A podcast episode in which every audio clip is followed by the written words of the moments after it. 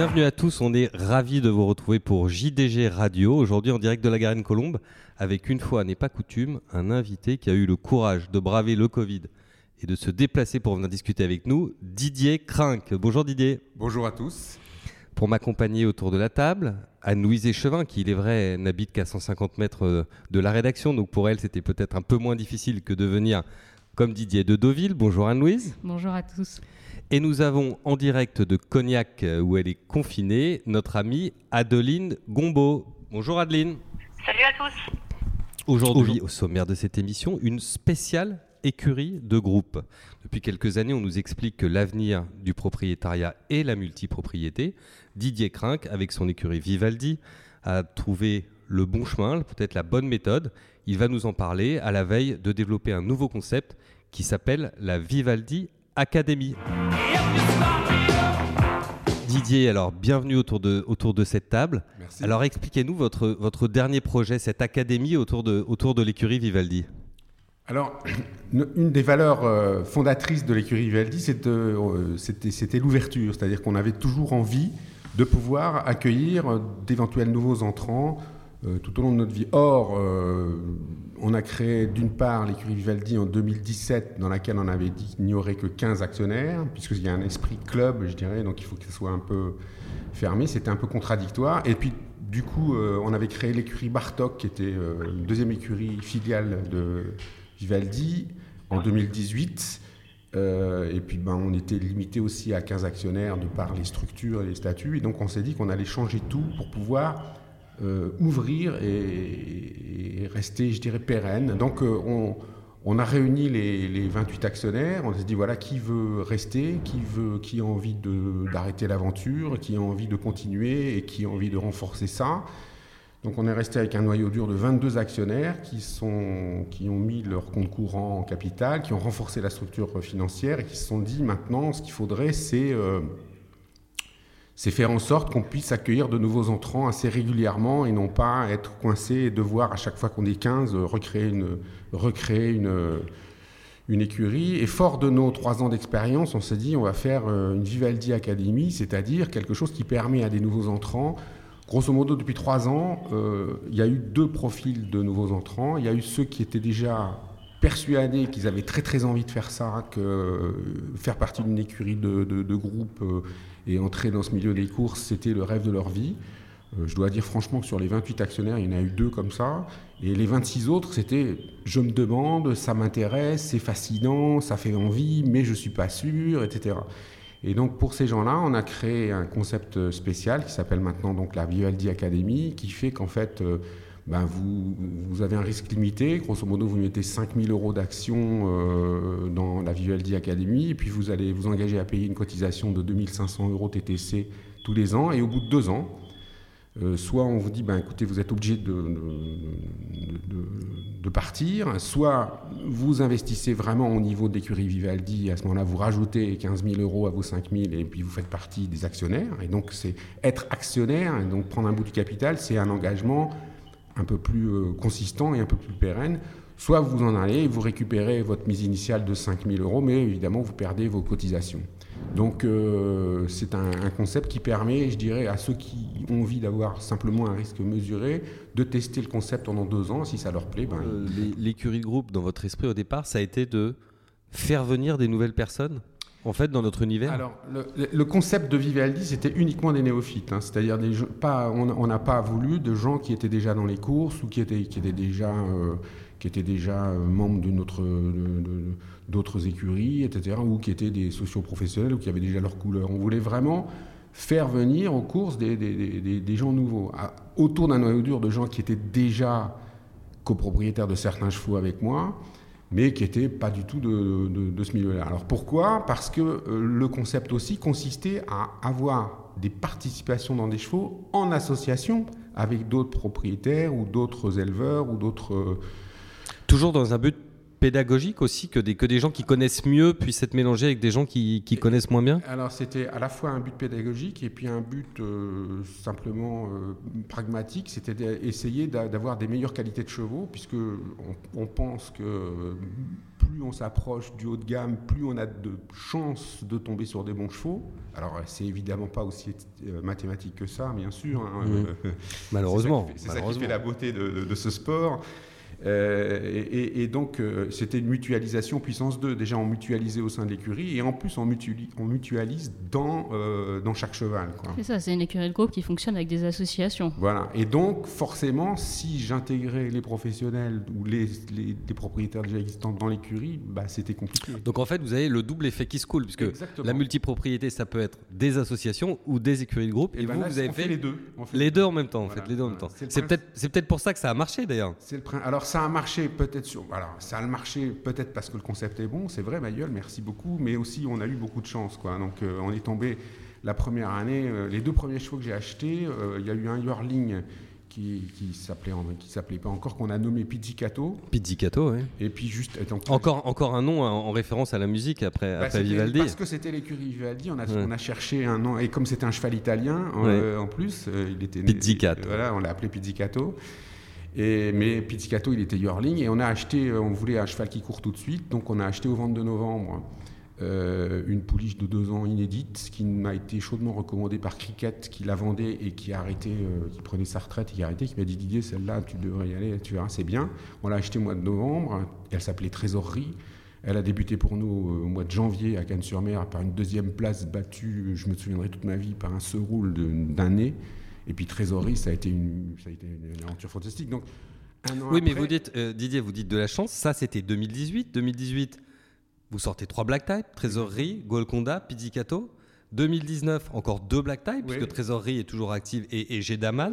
Et, en 2020, à nouveau, deux Black Type, Gedaman et Craquante, avec à chaque fois des taux de réussite compris entre 75 et 83% à, la gagne ou à la place. Donc vous avez quand même une méthode un peu, euh, un peu particulière pour obtenir ces résultats, je suppose.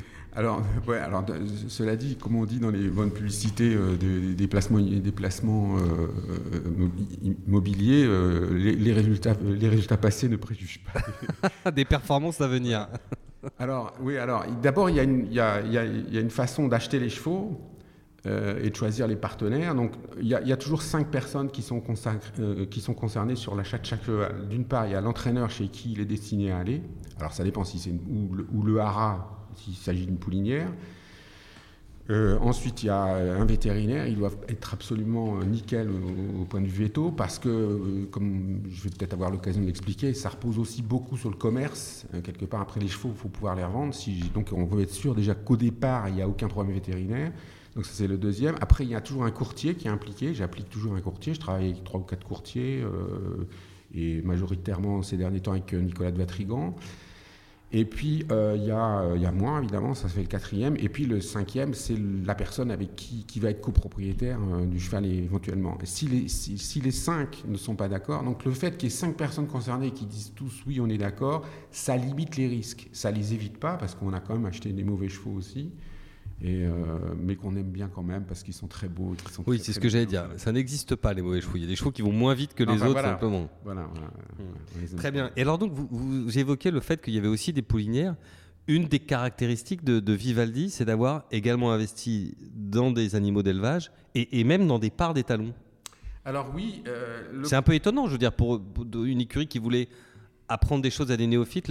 on dit souvent l'investissement dans la part des talons, c'est celui qui est sur le plus long terme et peut-être quelque part le, plus risqué aussi. Mais... Alors, c'est vrai, et, ça faisait partie du concept que de pouvoir aller dans des haras en y étant impliqué. Et il y avait, une manifestation qui plaisait beaucoup, qui plaisait beaucoup aux premiers associés avec lesquels j'ai travaillé, c'était la route des étalons qu'on faisait tous les ans et qui leur plaisait beaucoup parce que c'est vraiment c'est très sympathique. On est reçu dans, les, dans tous les haras avec du vin chaud euh, et, des, et des sandwichs, etc. Et on, visitait les étalons et les étalons, ils sont tous absolument merveilleux. C'est très beau un étalon pour quelqu'un qui découvre le truc. Et, et, faire la route des étalons, on découvre des endroits merveilleux. Donc avoir des parts d'étalons, c'était une bonne chose. Et financièrement parlant aussi, je, je, trouve que c'est plutôt un bon investissement puisque grosso modo, un étalon, c'est du marketing pendant trois ans, et puis après, c'est la vérité du poteau, comme dirait Federico Tesio. Mais pendant les trois ans en question, on a la chance de pouvoir amortir une bonne partie du capital investi. C'est-à-dire qu'une écurie de groupe, pour vous, c'est aussi un événement social. C'est un événement de rencontre, de, de partage justement, de découverte, de vraiment impliquer les gens dans tous les éléments, c'est-à-dire que de les emmener euh, le matin à l'entraînement, peut-être même d'organiser des dîners, je ne sais pas, entre euh, partenaires, actionnaires. C'est un moment, vous, vivez, vous présentez, je suppose, une Groupe comme un moment de convivialité. Alors effectivement, ça devient un club en fait, un mm. club de gens qui, qui, se connaissent bien, qui font du business entre eux d'ailleurs, et puis qui, effectivement, vous avez raison, Annie, on se on se, on se, retrouve pour des événements autour des chevaux, mais aussi pour d'autres événements. On a par exemple un de nos actionnaires qui est un économiste, s'appelle Christian Saint-Etienne. Il fait des conférences de temps en temps sur la géostratégie ou sur l'économie. Il nous invite, on y va. Il y en a un autre qui est euh, peintre amateur. Quand il fait des vernissages, ben, on y va. Euh, donc on se retrouve assez souvent et il y a une bonne, une bonne ambiance entre nous, etc. Et donc parmi parmi les, raisons, parce que euh, j'ai interrogé les actionnaires existants, savoir qu'est-ce que vous y avez trouvé finalement depuis trois ans, vous êtes là, qu'est-ce qui vous a plu, qu'est-ce qui vous a pas plu, pour améliorer le concept, quoi. Et parmi les, éléments, effectivement, rencontrer, rencontrer, rencontrer d'une part des professionnels des, courses et, et, et, avoir une bonne ambiance entre nous, ça faisait partie des, donc le côté réseau, le côté réseau, réseautage, comme on mm. dit au Québec, euh, c'était quelque chose de quelque chose de fondamental aussi. C'est une des dix raisons. J'en ai, sur la dernière brochure que j'ai sortie là, qui est en ligne sur le site, j'ai sorti les dix raisons qui, font que. Oui, les dix raisons. Alors, je, vais peut-être les, donner à nos auditeurs. Je pense que ça va les amuser. Peut-être chacun se fera son idée sur ce qui, ce qui est important pour lui. La première raison, c'est le plaisir. La deuxième, c'est le jeu. Et le jeu aussi. Oui, le jeu. Plaisir, fun, jeu, euh, adrénaline, pour s'amuser. On va dire au sens le plus large du terme. Ensuite, le réseau le réseau. On vient d'en parler, rencontrer des gens, partager une passion commune, mais aussi, pourquoi pas à des fins professionnelles futures ou autres, parce qu'on sait que les opportunités d'affaires parfois se jouent dans des. Alors ça, c'était pas fait pour ça, mais euh, il se trouve que moi j'ai deux métiers. Hein. je travaille dans l'informatique et dans le conseil euh, d'une part. Et, souvent, je me suis servi de mon métier du conseil du consulting pour faire venir des gens aux courses et plus récemment, j'ai même, me suis même servi de mon réseau cheval pour euh, faire du conseil ou, faire des, prestations euh, en informatique. Oui. Adeline, vous voudrez nous dire quelque chose? Non, non j'ai quelques questions pour euh, oui. comme il évoque ces deux, ces deux activités professionnelles.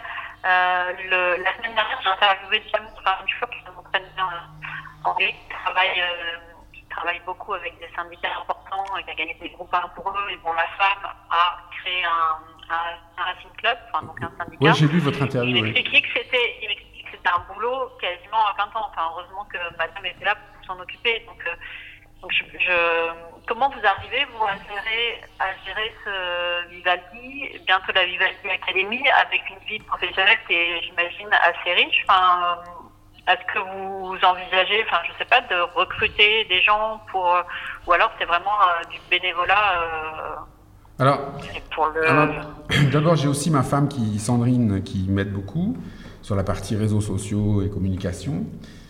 Euh, d'une part. là encore, c'est l'aide de la femme, hein, comme On voit bien qu'on est. Voilà, voilà. Et, puis d'autre part, d'autre part, euh, là, on a vraiment pris la décision de développer et de, passer la vitesse supérieure. Et donc, euh, effectivement, j'envisage, si jamais ça marche bien et que derrière, euh, ça, génère un volume un volume de boulot plus important qu'aujourd'hui, ben oui, oui, oui, on recrutera quelqu'un, ça c'est sûr. Alors, juste une chose, c'est que moi, par rapport à ce que fait James Fancho, James Fancho voilà, euh, moi, j'avais juste deux fois 15 actionnaires, c'est quand même moins difficile à gérer oui, que, gérer quelques centaines de euh, propriétaires. Quelques centaines, hein, voilà, où, il dit euh, chacun d'entre eux. C'est moins difficile, mais oui, j'imagine que vous y avez quand même fait un temps avec, Alors, avec joie et bonheur. Mais... J'y passe beaucoup de temps, mais j'y passais déjà du temps quand c'était juste une passion. donc, donc j'arrive pas à faire le. J'y passe effectivement plus de temps maintenant et donc j'ai réduit ma, mon, Avant, je faisais 80% de consulting, 20% de courses, et maintenant c'est du 55 ans. Mm. Parce qu'en plus, il y a l'aspect recrutement. C'est pour ça que je suis allé à Deauville d'ailleurs. Il y a l'aspect recrutement qui doit aussi quand même prendre énormément de temps d'aller chercher. Enfin, déjà quel type de profil vous allez chercher, comment vous allez les chercher, comment vous les rencontrez, comment vous les intéressez. Alors, le, recrutement, le recrutement, il s'est fait essentiellement de bouche à oreille, parce que les gens étaient tellement contents qu'ils faisaient venir leurs copains. Quoi. Et donc, ça a été au début, ça a été un, club de copains, etc. Après, récemment, depuis un an, un an, il y a des gens qui lisaient les trucs dans la presse ou qui, euh, ou qui à travers la page Facebook ou, sur les réseaux sociaux, me contactaient. Il y a eu comme ça euh, six ou sept personnes qui sont venues, mais à chaque fois, moi, je les rencontre ça, c'est important. Je veux les rencontrer, voir s'ils peuvent s'y plaire, si eux-mêmes, par quoi ils sont motivés. La personne qui, dont je sens, par exemple, je sais pas, que les 10 000 ou les 15 000 euros qu'il va mettre, c'est les économies de sa vie, je lui dis, il faut pas faire ça, quoi. Mm. Et, euh, ou alors, euh, si je sens qu'il va pas s'entendre, qu'il va pas être bien avec les autres, que ça va pas le faire, quoi. Je veux dire, ça, c'est une question de feeling. Alors, quand j'en reviens au, dit. Euh, comment dire, ou 10 raisons d'investir et ou 10 raisons de, de, rejoindre un, racing club, Vivaldi d'ailleurs ou un autre, hein, puisqu'on aura l'occasion d'en parler. il, y a, un certain nombre de, de, racing clubs. Le plaisir, on en a parlé. Le réseau, on vient d'en parler. Faire connaissance avec un milieu de professionnels passionnés, ça, à jour de galop, euh, Anne-Louise, c'est une évidence pour nous d'aller à la rencontre de passionnés. Nous-mêmes, nous le sommes. Euh, quatrième raison, parce que le cheval, est un animal fascinant, source de multiples émotions.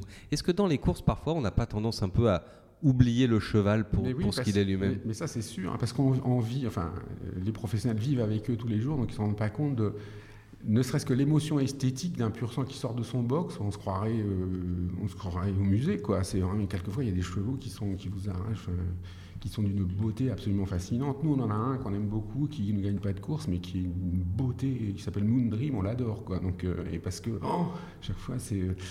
Euh, donc, et, ça, c'est quelque chose de. et, puis, c'est, bah, je sais pas, c'est ce que chantait Alain Chousson, quoi. Mieux un rêve, un cheval, quoi. donc, euh, c'est un vrai c'est la plus noble conquête du, c'est la plus noble conquête de l'homme, et, et, je pense qu'il y a une vraie émotion esthétique, et puis, euh, et puis il se dégage quelque chose de cet animal qui est absolument incroyable. Quoi.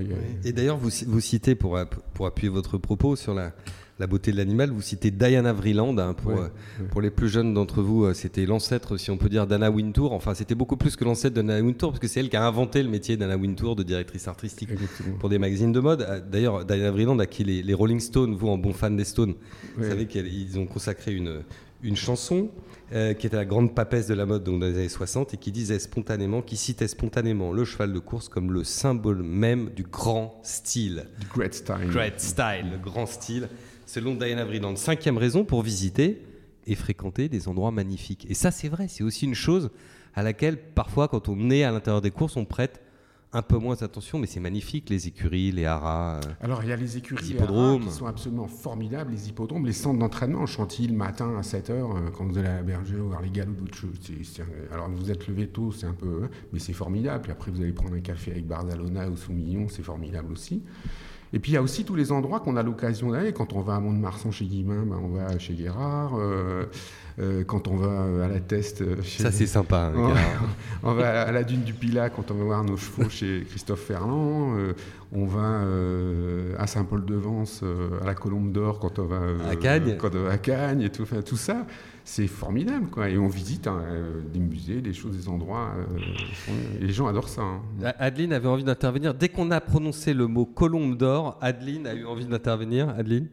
Ces endroits magnifiques que l'on visite quand on a la chance d'être propriétaire? Non, je, j'écoute, euh, là, j'écoute Didier, je, je, savoure, je savoure ces mots, mais je j'avais envie de faire parler aussi sur les sports d'équestre parce que je crois qu'ils, enfin, je, je, sais qu'ils se sont diversifiés un peu dans, en essayant de, j'imagine, d'appliquer un peu le même concept dans les sports d'équestre et j'aurais aimé savoir euh, s'il y a un but de créer des passerelles entre euh, justement les, les, gens qui vous ont suivi dans les courses pour les euh, pour les faire entrer dans les sports équestres ou, inversement, et ben, quelles sont les, les caractéristiques de ce milieu qui sont oui, juste, oui, juste, juste pour nos auditeurs, euh, puisqu'on n'entend pas très bien Adeline malheureusement, euh, Vivaldi, c'est aussi Vivaldi Jumping. Oui. Euh, quel est le lien entre Vivaldi Jumping, Vivaldi Racing? Alors, c'est juste qu'on a capitalisé sur la marque, hein. il n'y a pas de lien de filialisation, rien du tout.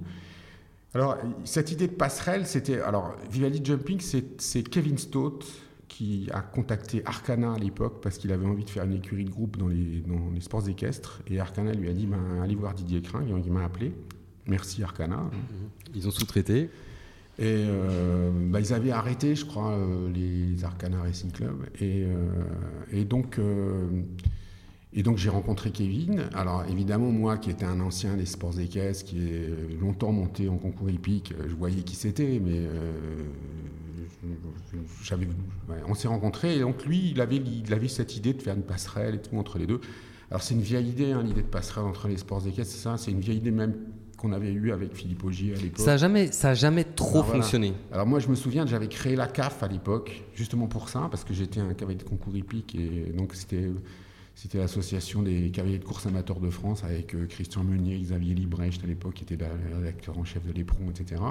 Et puis finalement, trois ans après, ça a été euh, racheté par le. Enfin, racheté, ça a été euh, repris, par le club Gentleman Rider et c'est devenu ils en ont fait quelque chose de très bien Oui, des grandes écoles. Mais, on a, mais, mais, cette idée de passerelle, elle, elle, est partie. Il y a aussi eu l'échec. Non, mais il y a aussi eu l'échec des Kidia Bleus, enfin de la chaîne bleue, qui était là pour faire venir des gens. On voit que c'est difficile quand même donc, comme sujet. Voilà. Donc moi, franchement, l'idée de passerelle, euh, je pense que occasionnellement, oui, pourquoi pas.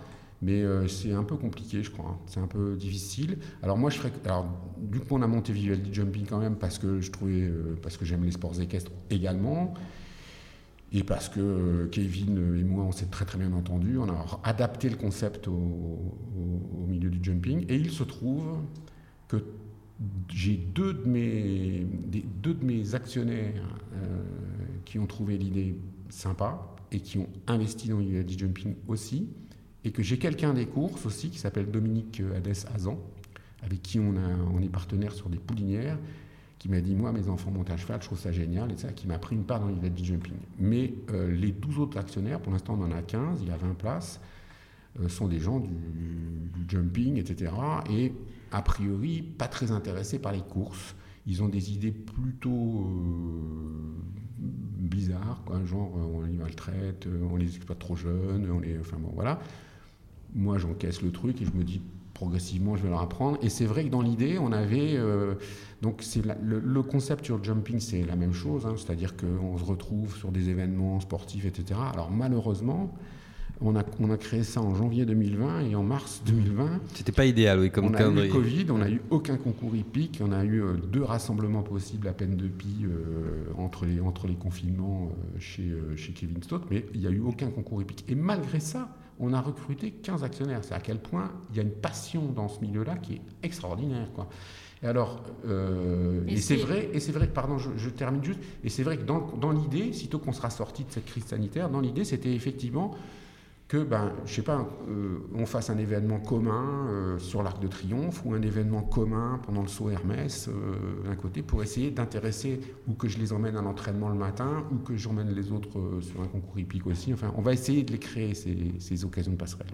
Je pense à mon euh, collègue Adrien Cugnas, qui est grand spécialiste euh, du concours épique. Ah, mais je ne savais pas. Si, si, si, il, connaît très bien et qui disait c'est en fait un peu de la folie de lancer une écurie groupe euh, dans le concours épique, dans le sens où il n'y a pas d'argent. Enfin, c'est clairement, il n'y a, a, pas, dans les courses, c'est déjà pas forcément facile pour un propriétaire de gagner de l'argent, mais dans le concours épique, c'est encore pire. Il n'y a aucun moyen de rentabiliser, a priori, euh, le cheval. Alors, autant dans, dans l'écurie, dans le recrutement, le processus de recrutement de l'écurie Vivaldi, dans mes premières questions que j'ai en dehors du bien-être des chevaux, mm. qui est fondamental. Ça, vraiment, c'est, souvent, c'est combien est-ce que je peux gagner avec ça? Ça n'aimait jamais arrivé dans le jumping. C'est-à-dire, les gens du jumping, ils sont eux-mêmes cavaliers, ils sont déjà impliqués dans le truc, etc. Ils savent déjà ce que ça leur coûte et ils n'ont aucun espoir que ça leur rapporte quoi que ce soit.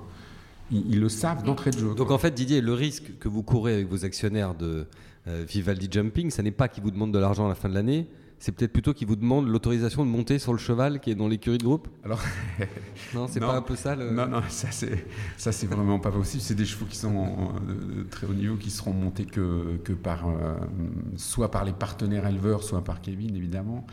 mais non, non, non, ça fait partie de la charte.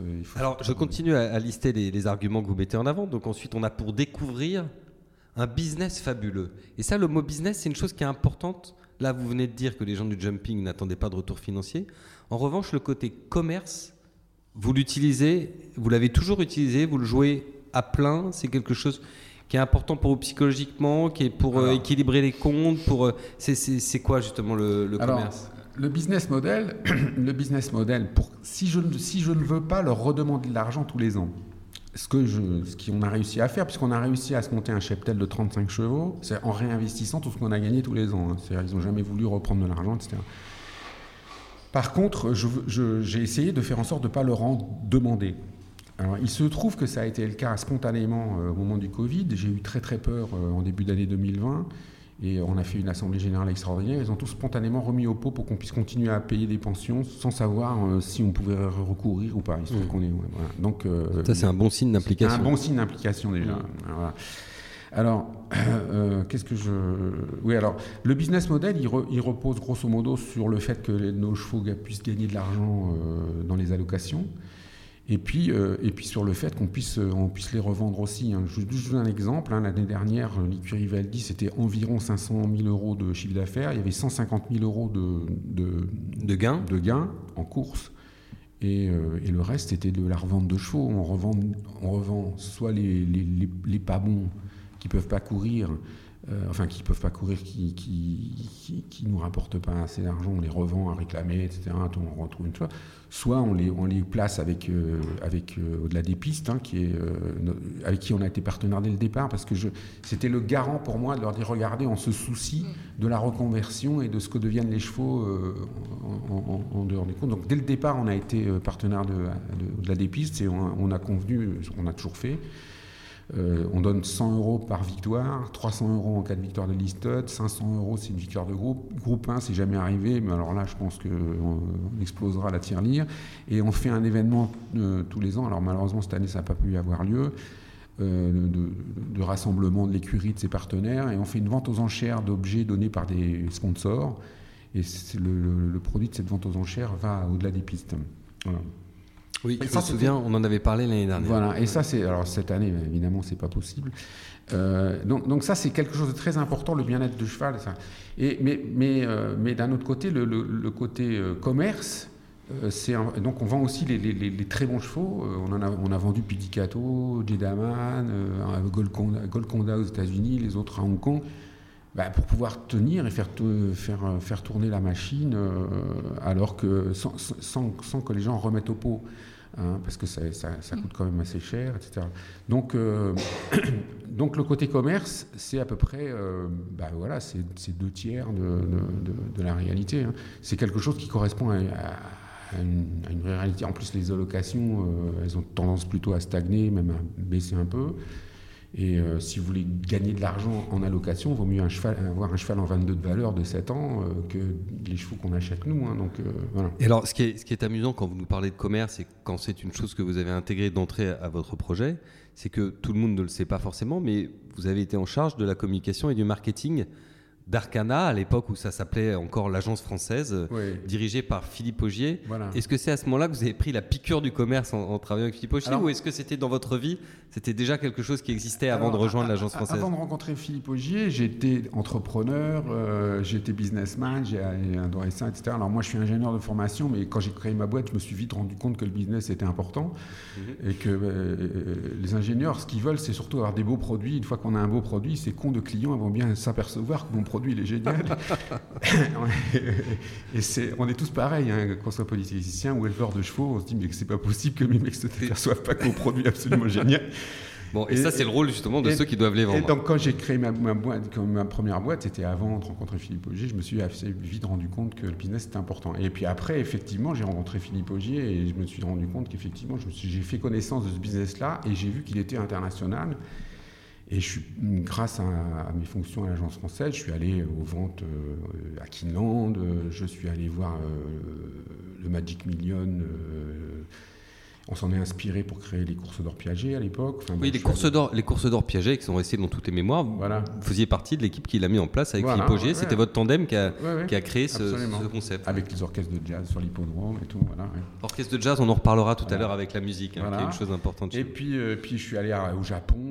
J'ai rencontré les Yoshida, Hokkaido, etc. Je suis allé à Dubaï. le Japon, ça, ça fait plaisir à Anne-Louise. Et, et, le Japon, c'était déjà. Je travaillais avec les Japonais avant dans l'informatique aussi, donc je les connaissais avant. Donc voilà, on a, on a organisé, on a fait des choses formidables hein, du temps. On, a, on avait organisé une, une réception à l'ambassade du Japon euh, pour les propriétaires. euh, Rue du Faubourg Saint-Honoré. euh, non, non, à l'ambassade, du- à l'ambassade de France au Japon, Ah, à Tokyo. France au Japon, ouais. On a organisé une retransmission en direct du Jockey Club au Hong Kong Jockey euh, à Hong Kong, avec prise de Paris. euh, à l'époque, euh, c'était pas si facile que ça. Il fallait avoir l'image par satellite, c'était compliqué.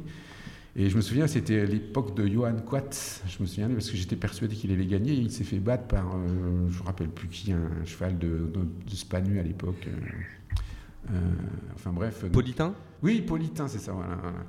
Et, et j'avais, j'avais dit à tous mes, à tous mes, tous les gens qui étaient là, vous pouvez mettre de l'argent sur euh, Johan Quat. Et ils m'en ont pas voulu d'ailleurs, mais bon.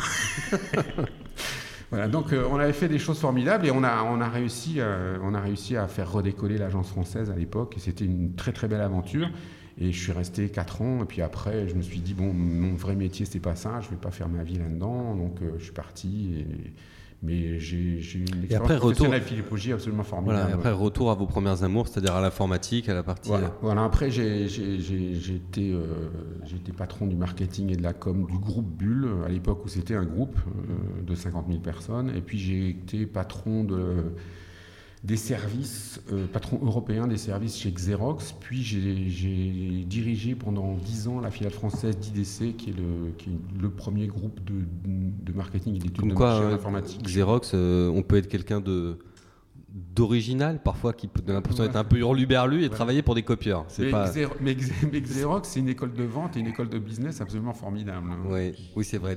Les, photocopieurs, ça vaut bien les encyclopédies qu'on Ouais. Place moi, en je- mettant le pied dans la vendais- Je porte. vendais du service, hein. je vendais pas les copieurs, je vendais le service. euh, c'est presque pire, Didier. N'aggravez pas, n'aggravez pas votre vrai. cas. Enfin, quand on a fait ça, on peut vendre des chevaux de course après. Tout à l'heure, vous nous disiez que vous aviez eu la chance de rencontrer les Yoshida, Ouais. mais dans votre première vie, vous avez aussi rencontré deux ou trois personnes pas tout à fait banales, dont les noms sont un peu Bah, connus de tous. Je pense à un garçon oui, oui. dont le prénom est Bill et un autre dont le prénom est Mais Steve. oui, Est-ce que- que vous pouvez nous raconter ça quand Au même début c'est- des années 80, donc moi j'étais ingénieur informaticien quand j'ai commencé euh, ma, ma carrière professionnelle en 78. Et des informaticiens à l'époque, il n'y en avait pas beaucoup, quoi. Donc, euh, puisque c'était un métier tout nouveau, donc euh, personne n'était informaticien, il n'y avait pas d'école, il y avait pas, donc on prenait ce qu'on pouvait trouver. Et moi, j'ai commencé, c'est comme ça que très très vite, j'ai eu des postes de responsabilité. Je suis devenu, et comme j'aimais bien écrire un peu, j'aime bien de temps en temps prendre ma plume et dire ce que je pense. D'ailleurs, je le fais de temps en temps dans Journal Le Galop. Je le faisais déjà dans l'informatique et hop, j'ai été recruté comme journaliste d'abord et ensuite je suis devenu rédacteur en chef d'un journal qui s'appelait 0- 01 Informatique qui était le grand hebdomadaire professionnel euh, que toutes les entreprises lisaient et notamment on se servait de ce journal pour recruter des informaticiens. D'où euh, le, tirage. Et donc comme j'étais le rédacteur en chef de la revue informatique de l'époque, quand les, dans les années 80, quand les, gens euh, venaient à Paris, ils voulaient me rencontrer. Quoi. Et donc j'ai interviewé à leur début Bill Gates, Steve Jobs, Steve Wozniak, enfin tous ces gens-là, je les ai vus, euh, je les ai interviewés euh, quand ils démarraient. Quoi. Et je suis allé les voir en Californie. Enfin bon, je suis, euh, Au début d'ailleurs avec le patron, enfin le futur patron du grand Apple qu'on connaît, qui n'était pas encore le grand Apple qu'on connaît, Ouais. ça s'était pas très bien passé Non, pour vous les, non, les je- premières, premières relations. J'avais fait un article au vitriol sur, son, sur un de ses lancements qui s'appelait Lisa, à l'époque qui était le- le- le- l'ordinateur ancêtre du Macintosh, qui a été euh, une réussite formidable. Mais à l'époque, Lisa, c'était un truc technologiquement vraiment génial.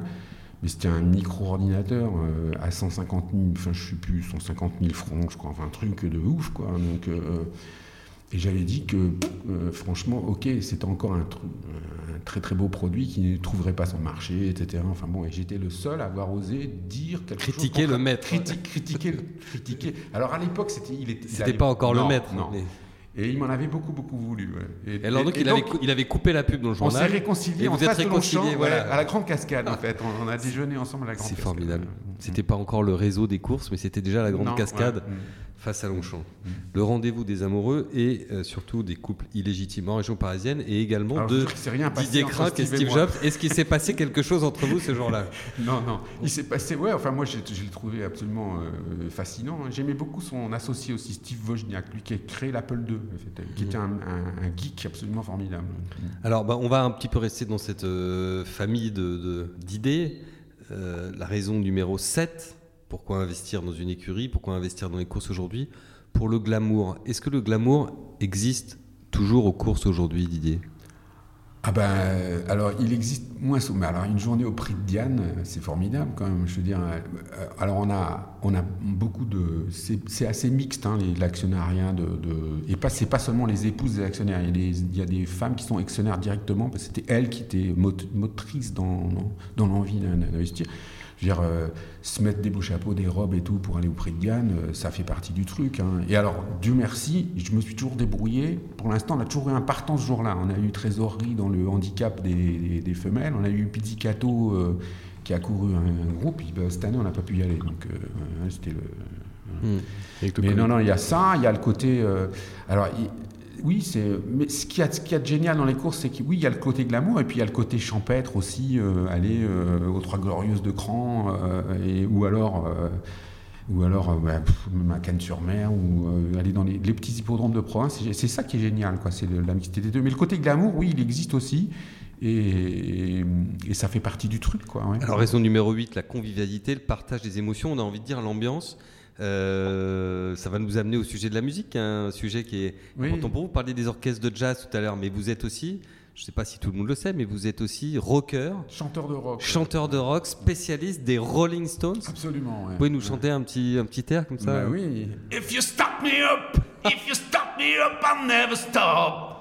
Oui, j'étais encore en concert euh, le 16 octobre quand c'était encore possible et puis après on a, dû arrêter nos activités euh, délétères. Adeline, depuis, même depuis Cognac, euh, vous êtes impressionnée par ce que vous avez entendu? Ah Oui, ça m'a réveillée. ah, parce que je vous avais endormi avant, c'est ça? Non, non, pas du tout, c'est la sieste post-frontale qui me, et, et donc cette convivialité, oui, blague à part, c'est un des atouts des courses. Quand ça se passe bien, c'est formidable de vivre euh, une victoire à, plusieurs dans le cadre d'une association. Mais, je dirais même quand ça se passe mal, c'est-à-dire que euh, quand, quand vous êtes déçu. Enfin, on n'est jamais vraiment déçu parce que ces pauvres bêtes, euh, des fois, elles n'ont pas envie de courir. Hein, pourquoi pas Je veux dire, c'est difficile de les avoir. Le mental d'un sportif de haut niveau, vous pouvez toujours lui promettre les Jeux Olympiques, une coupe ou je sais pas quoi. Ça, ça, ça, ça, ça excite son un, mental. Un cheval, c'est plus difficile. Cheval, le motiver sur le truc, euh, ils s'en foutent. Quoi. Donc, euh, on n'est pas franchement déçu, mais quelquefois, on a des contre-performances. Et une contre-performance, bah, vous allez boire un verre, une coupe de champagne avec quelques amis en vous racontant des blagues, et puis ça, ça passe quand même plus facilement que, quand on est tout seul. Moi qui ai connu les deux, c'est-à-dire être propriétaire seul ou être propriétaire en groupe, enfin moi j'ai plutôt euh, ce sens du partage, je trouve que c'est vraiment fondamental. Mais c'est ce que j'allais vous dire avec le recul, finalement, quel est quel est l'idéal? Quand on a la chance de pouvoir choisir l'un ou l'autre, est-ce que c'est plus agréable aujourd'hui d'être propriétaire à plusieurs ou d'être propriétaire seul? Alors, il y a Alors, moi, je trouve que c'est plus agréable à plusieurs, mais c'est Alain Royer Dupré qui me, disait Tu verras, si un jour tu as un très très bon cheval, c'est là que commenceront les, les, ennuis. Alors, ça m'est pas encore arrivé. On a eu des bons chevaux, mais pas des chevaux de groupe hein, encore. Donc, euh, j'attends de voir et je vous dirai. Alors, raison numéro 9, l'amour du sport et de la compétition. On va passer vite sur ça parce que pour nous, à jour de galop, c'est une évidence le sport et la compétition, la sélection, la qualité euh, assez exceptionnelle de ça.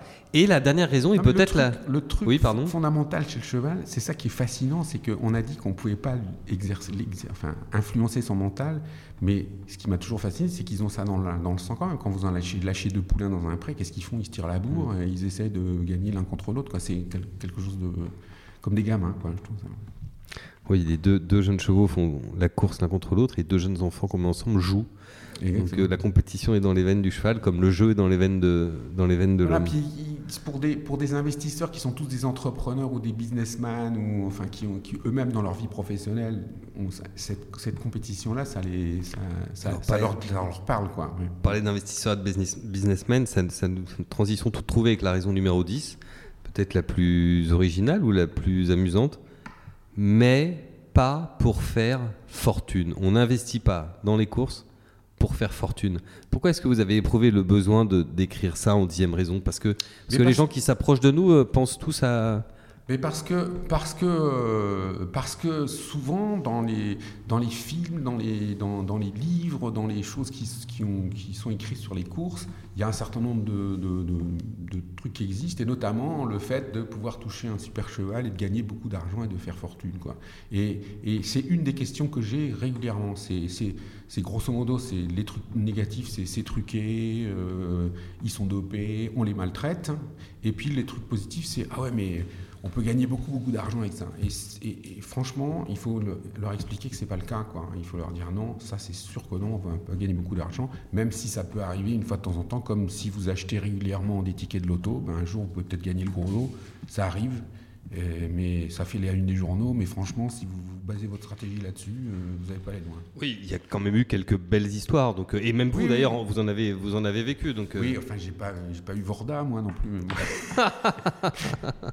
les trésoreries, c'était, c'était magnifique. Alors malheureusement, ça s'est mal terminé cette année, mais ça c'était terrible puisque, comme vous le savez, elle est, elle est, elle est accidentellement décédée, ça nous a un peu plombé le moral. Mais bon, on s'en est, est, sorti.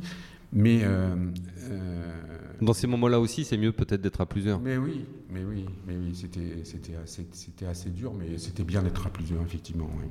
Hmm. on dit souvent que les écuries de groupe, enfin, c'est l'avenir des courses et que ça permettait de lancer de futurs propriétaires euh, individuels. Mais est-ce que c'est vraiment le cas? Est-ce que tous ces gens qui ont investi dans une écurie de groupe ont envie ensuite de vraiment devenir propriétaires juste pour eux? Alors pas tous, euh, mais j'en ai quatre qui ont pris leur couleur, moi, déjà.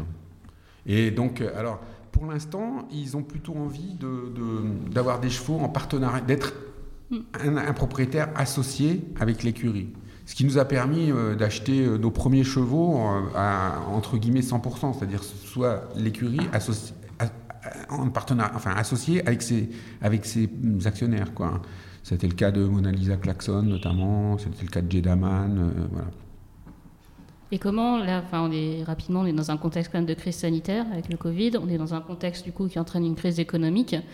Est-ce que vous sentez une inquiétude chez vos investisseurs déjà sur le fait que par exemple ils ne peuvent plus aller aux courses, ils ne peuvent plus aller à l'entraînement et euh, peut-être que euh, hein, vous avez travailler beaucoup avec des chefs d'entreprise, des entrepreneurs. Est-ce que finalement ils ont envie de dire euh, l'année prochaine on ne sait pas de quoi l'avenir sera fait donc on prend du recul et on n'investit pas? Alors, alors bah, là, ils m'ont prouvé le contraire, puisqu'ils viennent, d'investir très fort dans la, nouvelle structure quand même. Donc, et puis on a fait une ouverture de capital pour trouver d'autres gens, parce qu'ils pensent qu'il y a d'autres gens dans leur entourage qui vont être intéressés, etc. Alors, euh, sur les 28 actionnaires que j'avais jusqu'à présent, il m'en reste 22 là, euh, il y en avait allez, je dirais une petite dizaine qui, qui venaient régulièrement aux courses, à l'entraînement. Les autres s'appuyaient fortement sur. On a toute une communication numérique qui est réservée aux actionnaires, pas uniquement. Euh, voilà.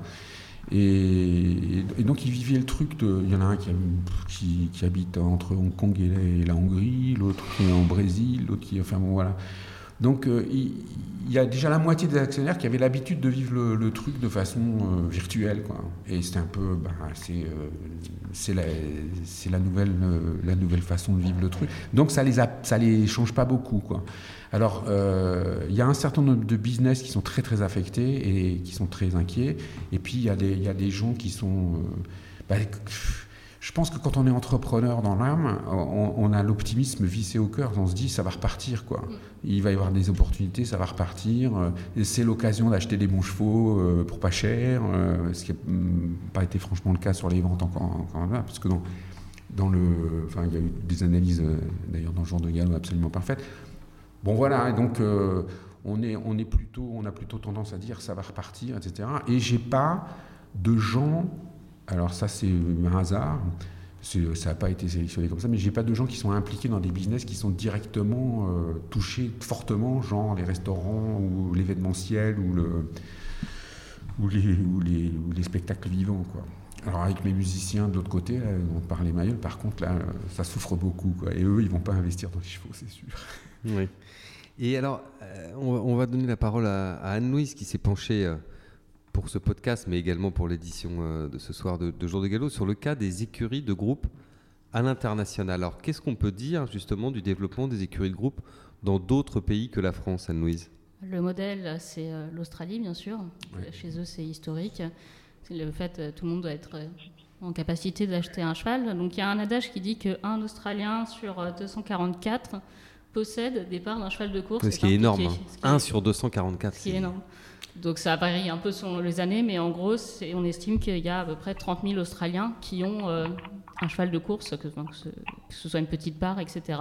Mais, ce sont des parts euh, des prix extrêmement bas, non C'est ça Ah non, vous pouvez acheter, euh, par exemple, avec... Il y a possibilité d'avoir des parts Oui, il y a des possibilités d'avoir d'être 1000 sur un cheval, tout comme il y a des syndicats qui sont créés avec 5 personnes qui, du coup, vont pouvoir mettre peut-être plus d'argent. C'est un autre métier, ça. Je peux gérer des, racing clubs avec 1000 personnes, je ne saurais pas le faire. Je vous interromps, Anne-Louise, juste pour nos auditeurs, hein, pour donner quand même un ordre d'idée, c'est que un Australien sur 244 qui est associé d'une manière ou d'une autre sur un cheval, c'est comme si en France, nous avions 300 000 Français associés sur un cheval.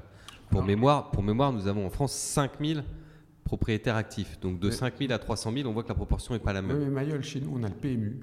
Et je peux vous dire, parce que mon père était turfiste. Que, les turfistes sont des actionnaires. pendant, pendant, pendant le temps de la course, le cheval sur lequel vous avez mis 2 euros, il vous appartient. Il vous appartient.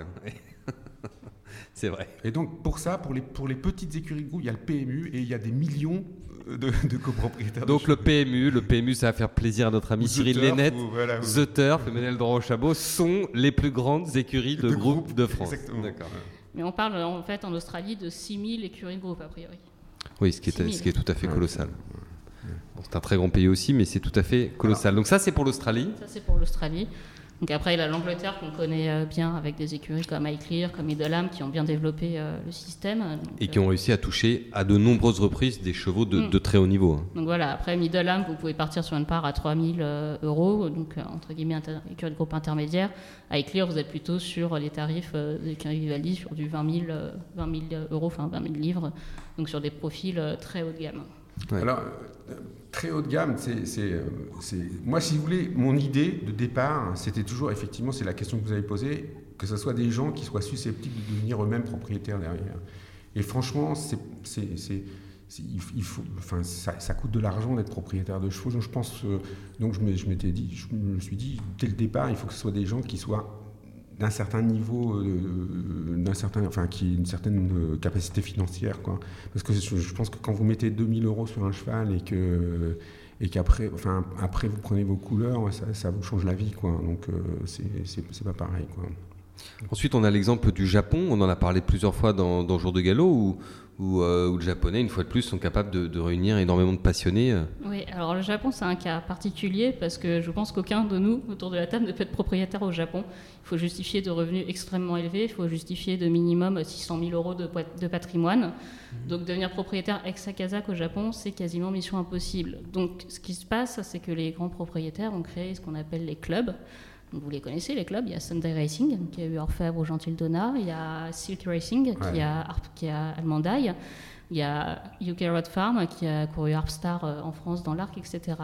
Donc, le principe des clubs, c'est que euh, le propriétaire est souvent éleveur du cheval, loue la carrière à des passionnés. Donc, vous achetez une part pour 400 euros, vous êtes 400, 500, 1000 sur le cheval. Et en gros, vous vivez en tant que euh, petit propriétaire euh, la, passion euh, des courses, sauf qu'évidemment, à ce prix-là, vous n'avez pas le droit de tous vous déplacer sur l'hippodrome pour vivre la course du cheval ou faire la photo dans le rond, etc. Mais c'est le moyen qu'ils ont trouvé de pouvoir impliquer, disons, un public de passionnés, de turfistes, en leur disant, voilà, pour le prix, disons, d'un pari, vous allez aussi pouvoir vibrer dans un club, choisir, le cheval. Ils sont proposés en fait à la vente. Vous pouvez vous déplacer à Hokkaido quand ils sont yearling pour les voir, pour choisir, etc pour développer la passion, parce que c'est des gens qui vont étudier les pédigrés, qu'on dira la sœur, par exemple, de tel cheval, le frère de tel cheval, le fils de tel cheval, je veux celui-là, je suis prêt à, mettre, je suis prêt à mettre 500 euros pour vibrer en course. L'un des aspects euh, des clubs, c'est que tous les chevaux, en fait, au Japon, on commence à courir à deux ans, mais la, carrière à deux ans n'est pas très importante. En revanche, on tape sur la longévité. Tous les chevaux de club doivent courir jusqu'à l'âge de 5 ans, sauf blessure, bien sûr, mais ils doivent courir jusqu'à l'âge de 5 ans. Ils ne partent pas à la retraite à 3 ans, ils ne partent pas à la retraite à 4 ans. Vous êtes sur votre cheval de l'âge de 2 ans à 5 ans. On voit qu'au Japon, hein, c'est vraiment un pays où, où, les, comment dire, où les citoyens sont très dirigés. Hein. On est dans, des, mm. dans une démocratie assez éloignée de notre propre conception. Hein. Je n'irai pas jusqu'à dire démocratie chinoise, mais c'est quand même au Japon, on a, c'est quand même assez, cadré, hein. assez particulier. Nous, on pleurniche parce qu'on n'aura plus le droit de filmer les manifestations euh, à cause des visages des policiers, mais chez eux, c'est les règles sont quand même un peu plus, encore un peu plus strictes. Et je dis ça en étant journaliste, donc en espérant avoir le droit de continuer à les filmer, bien sûr. Hein. Mmh. Chacun, chacun, chacun aura compris. Merci beaucoup Anne-Louise. On va se retrouver maintenant pour les brèves. On va garder Didier avec nous. S'il a un coup de cœur, il pourra nous le donner lui aussi ainsi qu'Adeline. première brève. Je ne sais pas ce que nos auditeurs vont finir par penser de l'obsession japonaise d'Anne-Louise, mais, mais là, pour une fois, je vous en prie, il faut que vous lui pardonniez parce qu'elle a une vraie bonne raison de, de nous parler du Japon. Oui, dimanche, à peu près, je pense que ce sera à 7h40 du matin. Vous serez tous réveillés et devant la télé et qui dit à diffuser la course. C'est la Japan Cup. Ouf c'est la Japan Cup dimanche. La Japan Cup. Tout le monde va être soulagé, donc après on a le droit de ne plus entendre parler du Japon pendant un an. Il va falloir encore. Parce qu'il y a les courses de deux ans, et puis il y a Larry McKinnon, etc. Donc euh, je peux vous en parler tous les week-ends si vous me laissez. donc Japan Cup. Japan Cup, une édition euh, exceptionnelle. Autant celle de l'an dernier était un peu décevante, la principale star n'était pas là, il n'y avait pas de concurrents internationaux. Autant cette année, c'est vraiment euh, la course à ne pas manquer. Donc euh, on a un, cheval entraîné en France qui au départ, Way to Paris, qui va relever un drôle de défi quand même face aux meilleurs japonais. Donc c'est les adieux d'Almondai, qui est, qui est l'équivalent, je pense, enfin, de Nebel. C'est une jument qui a une longévité incroyable, qui, euh, qui pour le Japon a eu, je pense, beaucoup d'importance, qui les a fait vibrer, qui a gagné à Dubaï.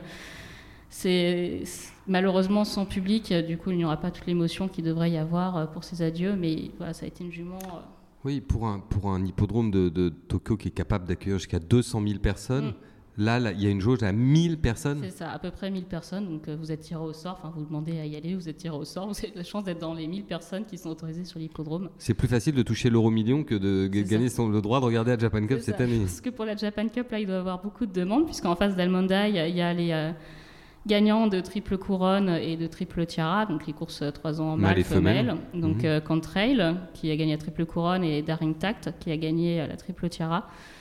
On parle d'un match à 3, mais il y aura certainement d'autres euh, adversaires qui pourraient euh, venir les embêter un peu. Et ça va être une course en plus passionnante parce que rien n'est écrit. Almanda, il court de façon très rapprochée. Elle court à 3 semaines, ce qui n'est pas forcément idéal pour elle qui est très généreuse, qui fournit beaucoup d'efforts. Donc elle est revenue d'ailleurs à l'entraînement euh, seulement le vendredi dernier, après un peu de temps au Hara. Donc au Japon, au Hara, par contre, il s'entraîne aussi, mais du coup, pris du repos, il est revenu que vendredi dernier. Contrail qui a couru euh, le Saint-Léger, donc sur 3000 mètres, qui a travaillé la semaine dernière. Chose géniale avec les, euh, les Japonais, on peut trouver les vidéos des galops et qui a mal travaillé, donc euh, ça met un peu de dépression euh, avant la course. Et qui a mal travaillé, mais qui court quand même. Bah, il va le retravailler cette semaine, mais euh, c'est vrai que son travail n'était pas top, donc on, verra, il va retravailler certainement mercredi ou jeudi, vous pourrez trouver les vidéos, si vous les cherchez en japonais, c'est ça qui est très amusant. Et Daring Tact, qui elle, par contre, a l'air très bien, donc ça va vraiment être une course, une course passionnante, je pense que, que l'on aime, que l'on connaisse ou pas les chevaux japonais, avoir euh, ces chevaux-là au départ, euh, c'est un grand événement quoi qu'il arrive. C'est, euh, on peut pas, enfin voilà, une course où on a une l'équivalente d'une Nebel qui affronterait un cheval qui a gagné demi-guinée, Derby, Saint-Léger, enfin une pouliche qui a gagné toutes les courses pour pouliche qui sont disponibles. C'est un événement en soi. Hmm. Un grand moment de, de, sport. Et notre chouchou ici, Christophe Lemaire. Avec Almondaï. Avec Almondaï, comme d'habitude, donc une belle, une belle chance. Adeline, vous avez aussi euh, une brève à nous proposer. Oui, je, ne suis pas beaucoup trop, mais, euh, je regarde bien quand c'est des belles courses. En l'occurrence, dimanche, c'était le prix de Bretagne, donc la première préparatoire au prix d'Amérique. Et été assez surprise, et je, crois ne pas être la seule, de devoir interviewer le propriétaire du, du gagnant, Diable de Vauvert, euh, par Equidia. Or, on sait que que les propriétaires, en raison du protocole sanitaire très strict qui a été mis en place pour la poursuite des courses, ne sont pas autorisés sur les hippodromes, pas plus qu'ils ne peuvent représenter l'entraîneur si, si, ce dernier est absent. Donc on nous, on essaye d'enquêter pour euh, savoir pour quelle raison ce, ce, propriétaire était présent sur euh, à Vincennes. En plus, il a été mais est-ce que, est-ce que, oui, mais Adeline, est-ce que c'est parce que les règles seraient différentes au trot et au galop? Eh bien non, parce que le protocole sanitaire a été établi par la, la FNCH, la Fédération nationale des courses hippiques, et, et non, enfin je... Non, effectivement, à ma connaissance, à ma connaissance c'est le même, hein, mais... C'est le même, hein, enfin, alors après, est-ce que les règles ne sont pas appliquées euh, exactement de la même façon? Je ne sais pas, comme je vous dis, moi je suis pas allée à, à Vincennes, j'ai vu euh, juste ce qu'on me donnait à voir à la, à la télévision, et j'imagine, enfin je comprends les propriétaires de qui n'ont pas vu leurs chevaux depuis plusieurs mois et qui ont gagné une belle course et qui ont dû se contenter des images télé, euh, de, bah, de, voir que ce monsieur, lui, a eu la chance d'être sur place, euh, de crier dans les tribunes pour encourager son cheval. Enfin voilà, il y a, y a une incompréhension qu'on essaye de d'éclaircir euh, avec les services du trou. On vous tiendra informé dans notre dans Mais- le journal. Mais Mais de la même manière, Adeline, on a l'impression que la- la- l'application des, des quotas de journalistes n'est pas la même au trot et au galop, alors, alors même que, que, encore une fois, c'est un protocole fédération nationale. Je, je- je me suis laissé dire que, que à, à Vincennes, Vincennes réussissait à accueillir jusqu'à une dizaine de journalistes pour les grandes réunions. Nous, au galop, on est contingenté à 5, dont les photographes. Donc c'est c'est assez, euh, c'est effectivement assez, assez étonnant. euh. bon bah à suivre, euh, à suivre dans Jour de galop. Euh, Didier, une, une chose à ajouter en conclusion? Ben, moi, je voudrais juste, ma petite brève à moi. Je- je crois que c'est les trophées du personnel bientôt là. Et, et je voulais euh, saluer euh, les gens qui s'occupent de nos chevaux. Qui, je veux dire, les gens, mes, mes actionnaires, à chaque fois qu'ils découvrent ce qui se passe autour du cheval, et des gens, des gens absolument formidables qui travaillent au quotidien avec les chevaux, ils sont absolument bluffés. Et, je voudrais saluer Adeline, Caroline, euh, euh, Aurélie, etc. Enfin, et les autres qui se reconnaîtront qui s'occupent de nos chevaux au quotidien. Et, et c'est presque eux qui nous manquent plus que les chevaux en ce moment. Oui, c'est très bien. euh, D'ailleurs, Jour de galop est associé au trophée depuis leur création et on est tout à fait d'accord avec vous, comme d'ailleurs avec ce que vous avez dit tout à l'heure sur Au-delà des pistes. Et bien pour terminer cette émission, euh, je voudrais vous donner le résultat du sondage que nous avions organisé sur les réseaux sociaux avec une question à laquelle il s'agissait de répondre. Pierre-Charles Boudot est-il actuellement le meilleur jockey du monde? Sur Instagram notamment, vous étiez plus de 300 à participer avec une réponse assez nette. Nous sommes en France, donc euh, c'est peut-être assez logique, mais vous avez voté à 82,5% oui, Pierre-Charles Boudot est bien le meilleur jockey du monde. Didier, qu'est-ce que vous en pensez de cette, de cette question? Ah mais moi j'aime beaucoup Pierre Charles, effectivement. Voilà, alors on a, on a certaines personnes euh, qui ont ajouté euh, quelques commentaires. Alors il y a des choses aussi qui sont, qui sont amusantes. hein. Beaucoup disent oui, effectivement c'est le meilleur, mais, mais d'autres comme Jacqueline Lassor, je la, je la cite, il est bon euh, Pierre Charles, mais Gérald Mossé est bon lui aussi et pour toujours. Euh, L'amour, c'est merveilleux. Et également euh, Michel Guillot, qui de manière très sportive dit J'ai aussi une pensée pour Yoritz et pour Christophe, qui n'ont pas pu monter pour cause de Covid et qui auraient dû s'imposer avec les deux chevaux avec lesquels Pierre-Charles Boudot euh, a gagné. Et puis Gilles Dupuis, ça c'est spécial dédicace to Anne-Louise. Gilles Dupuis, pour moi, le meilleur jockey du monde, c'est Christophe Lemaire. Ce qu'il fait au Japon est tout simplement phénoménal. Voilà, merci à tous. J'ai pas pu citer euh, tous vos témoignages, mais je vous remercie tous pour participation. Adeline, merci beaucoup. merci beaucoup et à bientôt. Merci d'avoir été avec nous en direct de Reparsac à côté de Cognac. Attention sur le Cognac pendant le confinement. hein. Le, le- le directeur général de la Non, santé. euh, On a, on a des quotas, on a des quotas. vous avez des quotas de cognac, c'est bien, ça c'est raisonnable. Anne-Louise, je ne sais pas comment on dit à dimanche en japonais, mais je, mais, mais je, vous, le dis, je vous le dis avec le cœur euh, pour la Japan Cup. Didier, un immense merci d'être venu jusqu'à nous. merci beaucoup de m'avoir reçu. Merci, on a passé un, un moment très sympa grâce à vous. Vous pouvez nous écrire sur l'adresse jdg.jourdegalop.com ou en passant par les réseaux sociaux. On vous répondra toujours avec plaisir et on vous donne rendez-vous la semaine prochaine. Merci beaucoup.